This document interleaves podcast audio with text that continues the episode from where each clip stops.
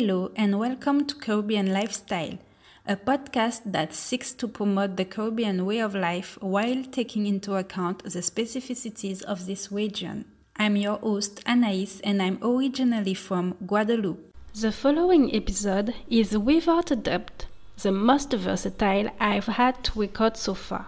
Over the course of this episode, Jardé Pierre shares his journey from professional pianist to cinematographer photographer and how his different travels opened his mind to live a life out of the race, aka the 9 5 hours jobs. He also shares the importance of financial education and understanding how money works. Nor does he fail to share what characterizes the Caribbean lifestyle. Sure. Well, my name is Jardé Pierre. I am a cinematographer and a classical pianist. About your pianist journey, I saw that you you start working like this as a pianist. So I yeah. would like to know how you switch to cinematography, photography from pianist. From pianist, ah, it's a very interesting story. Well, I was I'm I've been a pianist for about I would say 18, 20 years now. Um, what happened was during I was always on touring because I, I did a lot of shows with a lot of artists. So I was always touring. And then what happened is when um COVID hit, they basically canceled all of our shows. And we were probably um I think I was we were supposed to just head up back up to Europe to do a tour in Europe. And then when COVID hit, we were just stranded. All of us were stranded. And we couldn't figure out what was going on because we didn't understand COVID.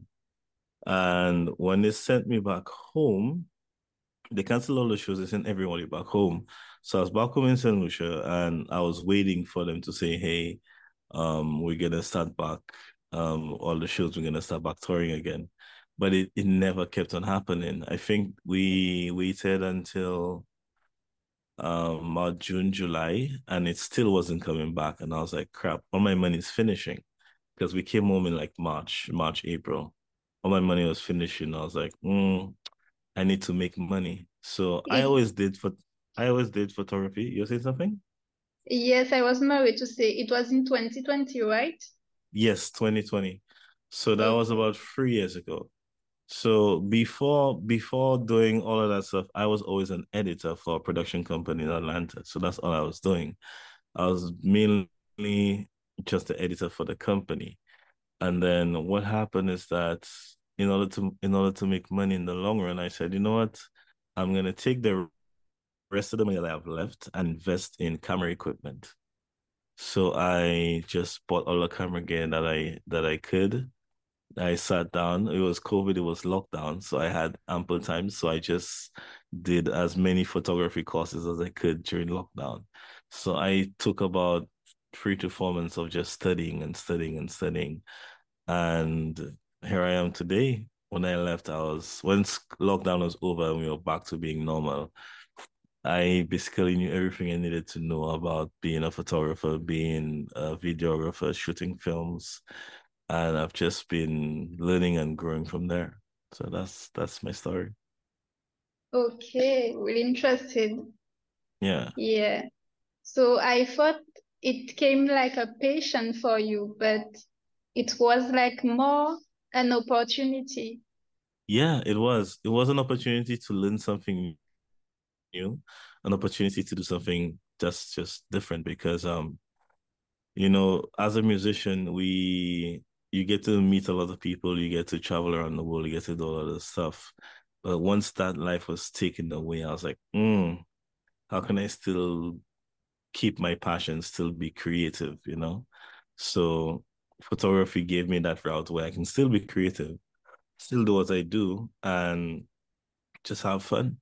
What were your challenges when you start your activity as a photographer, cinematographer?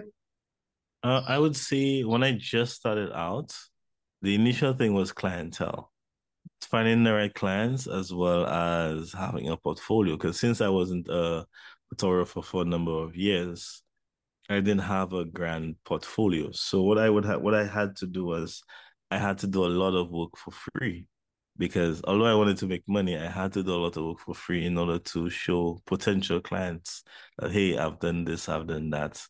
So I did a lot of free work in order to just um just have the content in. And then I was able to reach out to clients and start to get paid work. So that was my initial struggle, just having a portfolio to show. But now I'm good. Okay. And um, do you find that it's difficult or it's different when you start an activity in this field in this Caribbean compared to other country? I would I would say it's not difficult. The problem with St. Lucia specifically is that the, the market is highly saturated. So there are loads and loads of photographers. There's so many photographers I can count.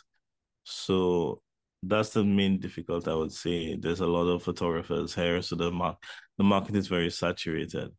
However, when it comes to being a creative, there's no limit to how creative you can be. So I stayed away from the the mainstream part of photography, which is like birthday shoots and maternity shoots and those kind of things. So I do mainly corporate stuff now. So that's more of a bottleneck kind of area where not many guys are doing corporate. So I focus on corporate, I focus on real estate. Um, I do a lot of weddings as well. So my main thing was just trying to find my place. How can I consistently keep money flowing, keep the cash flow coming in? So that's that's where I am right now, just keeping the cash flow coming in. Mm-hmm. So you find at least your niche.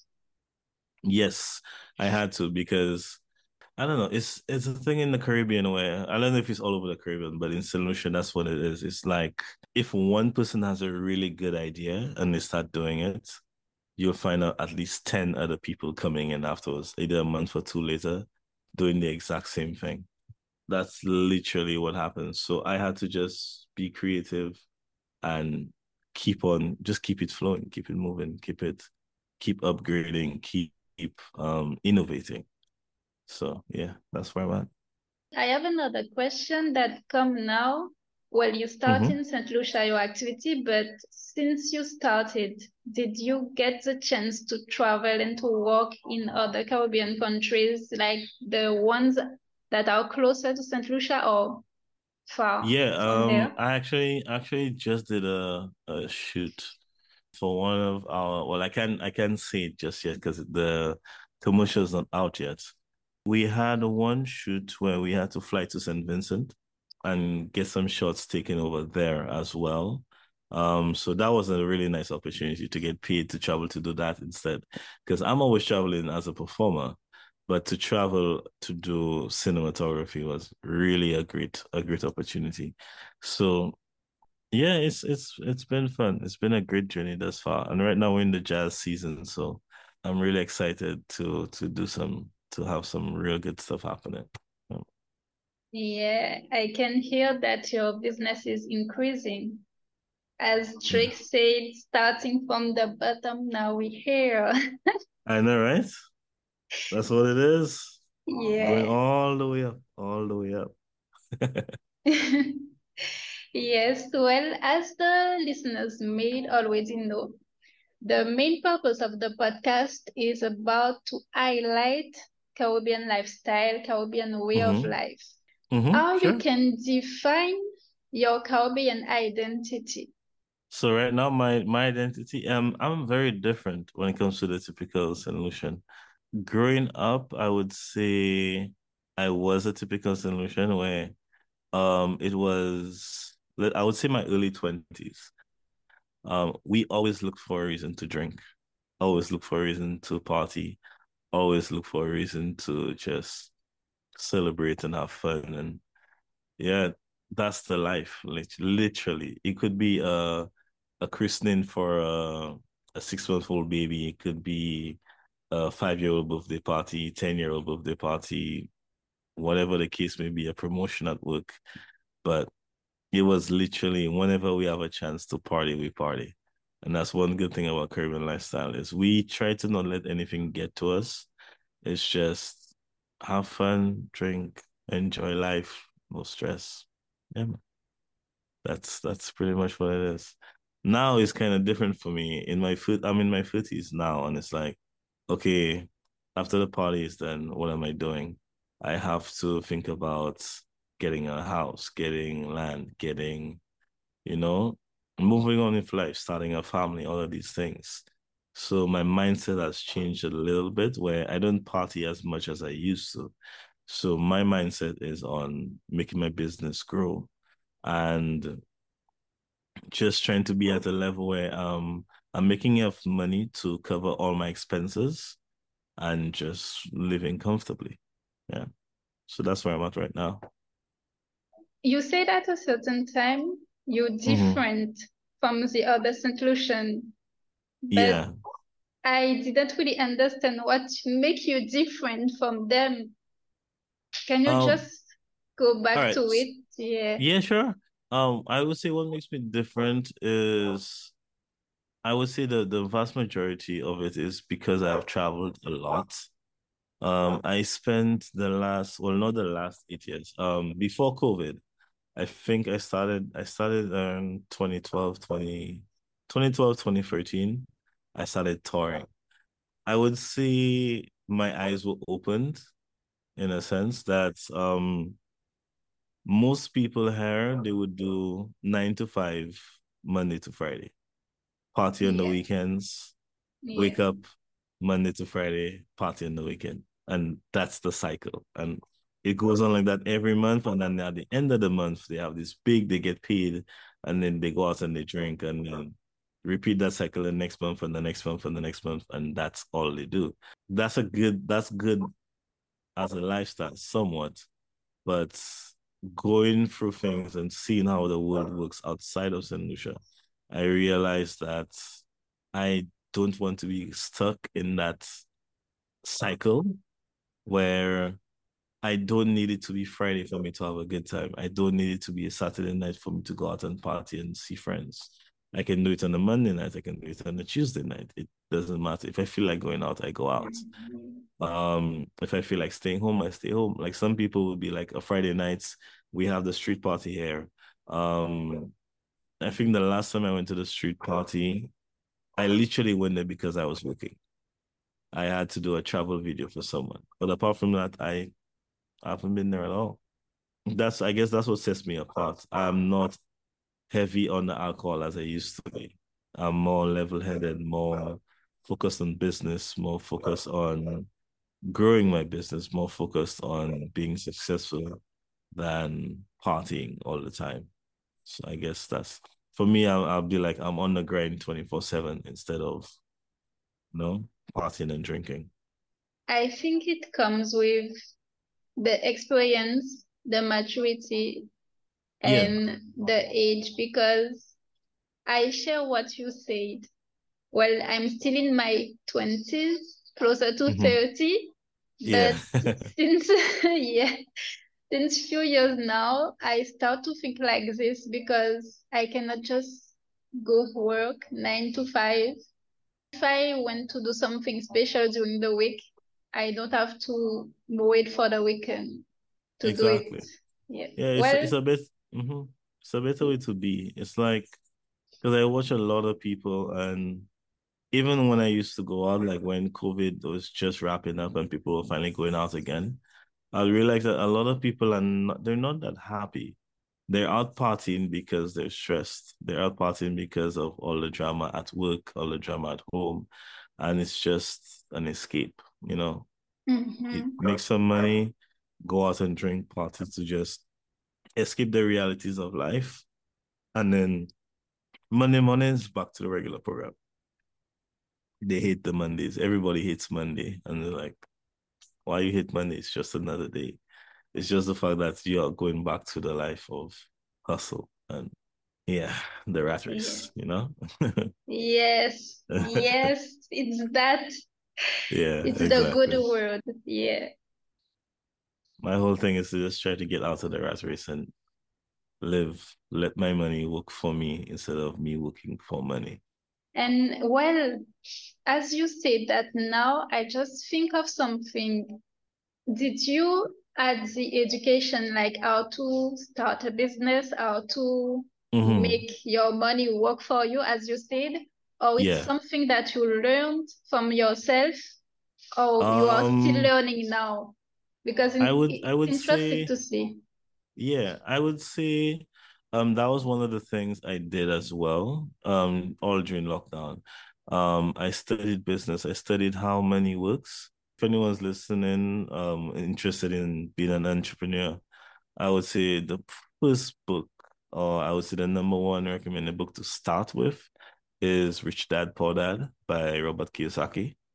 That's a really good book to start with. It's not the book you should end with, but you should start with that book. It's the one that really like um tells you this is what they don't teach you in school. Because school teaches you to be an employee. School does not teach you to be independent. It's um it's a, one of the really good books to do. And the second one will be like the cash flow quadrant, learning the cash flow quadrant, learning how it works, learning how you are in the system, learning about the rat race and how everything works. And then there's Think and Grow Rich, which is another good book. So I did a lot of a lot of research. I did a lot of self discovery, I would say, and that helped me shape my mind in terms of how I chose to live past that point, because I realized, oh wow, it's just the same cycle until you die. Like literally, you're allowed to retire at sixty, and the life expectancy is around eighty. So like, I'm telling me, you literally have about ten to what 15 20 years to enjoy life? And your body's already old you can't really enjoy life at that age. So yeah i'm enjoying life now.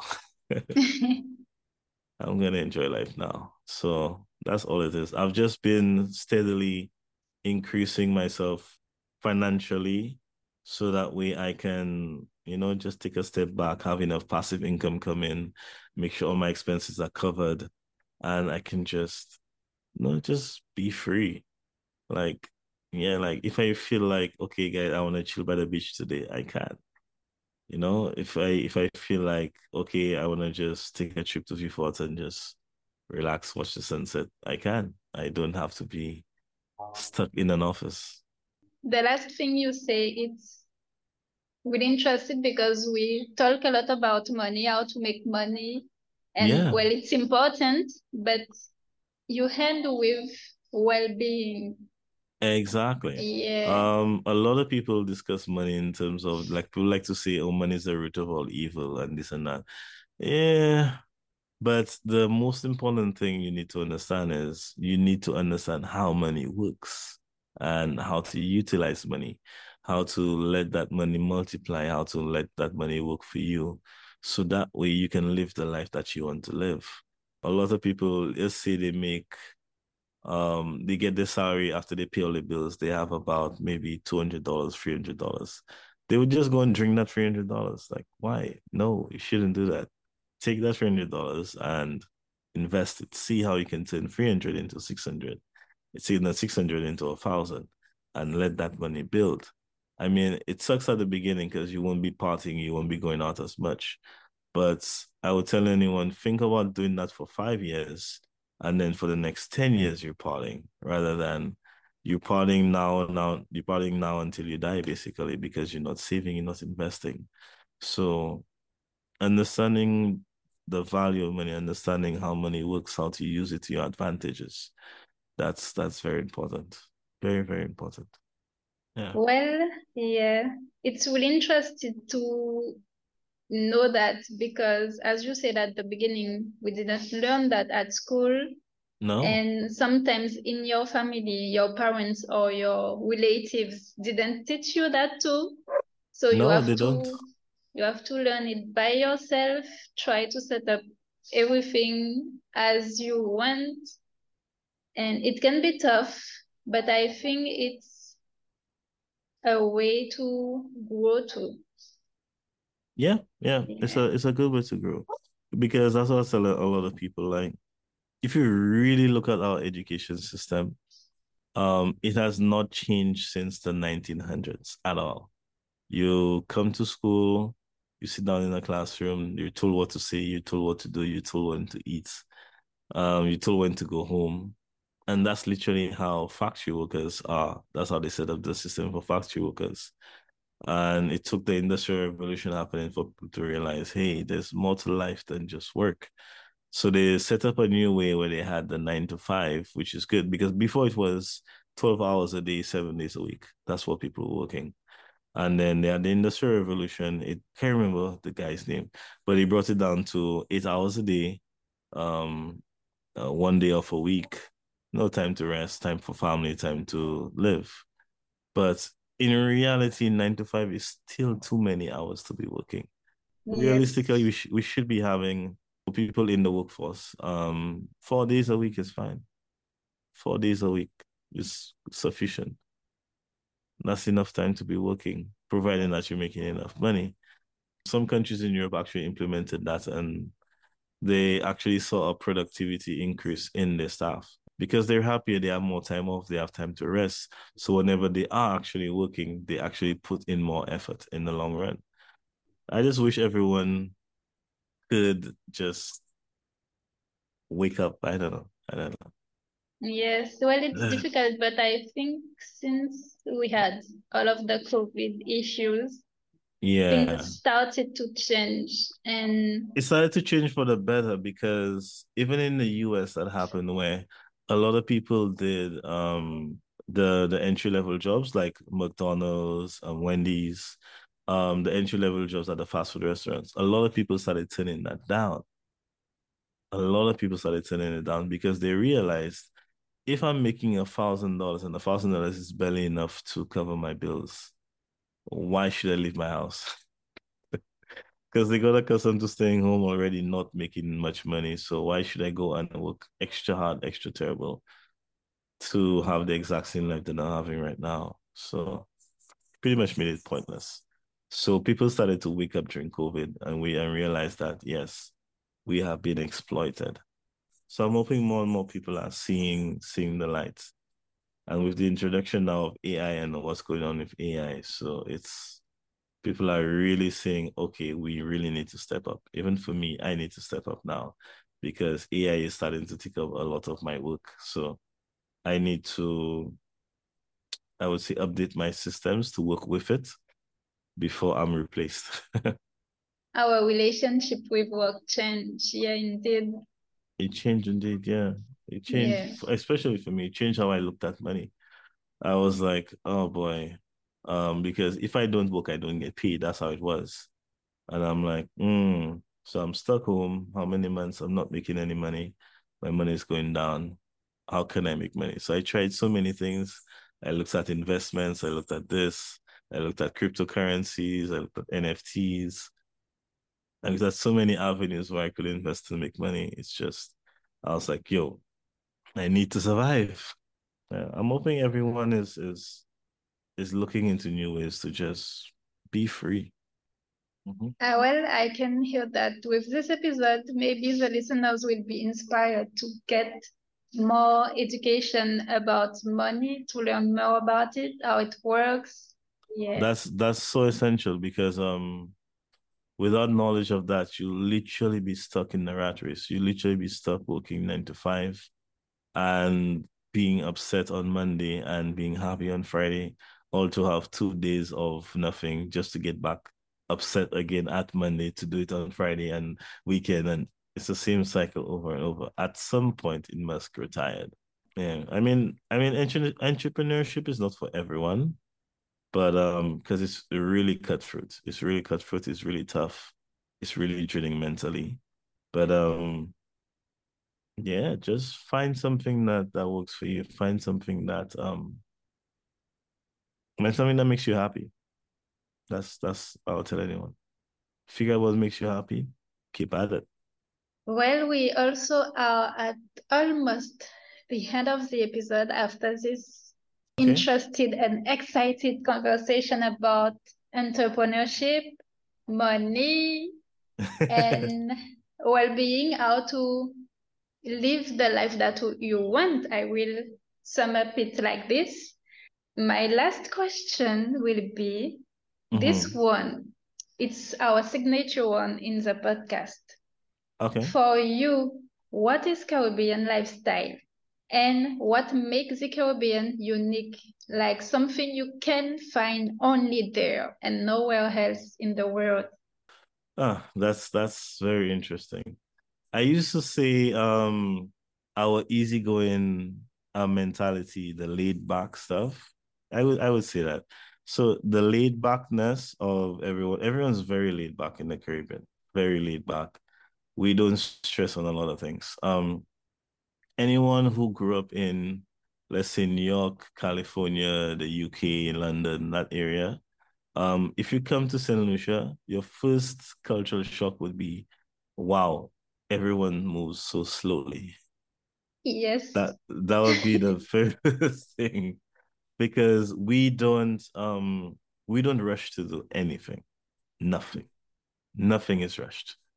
Um I remember there was one situation with my with my mom. Like my brother my brother he lives in London now and he came down to visit for a couple of weeks. So he took her she had a hair appointment, right? So the appointment was at let's say it was at 11 11 o'clock in the morning it's around quarter to 11 and it's like mom i need to take you to the hairdresser the appointment is at 11 it's like oh no, it's fine. Um she wants to go buy some food over there. And, he, and he's he's flabbergasted. He's like what? Your appointment is at 11 and you're going somewhere else? So she gets to the she gets to the hairdresser around 11 50 almost 12 the hairdresser's oh not even there yet. What? Oh my god I'm sorry, yeah. but I'm still not accustomed to it. I can understand it in a certain way, but yeah. sometimes I'm still shocked.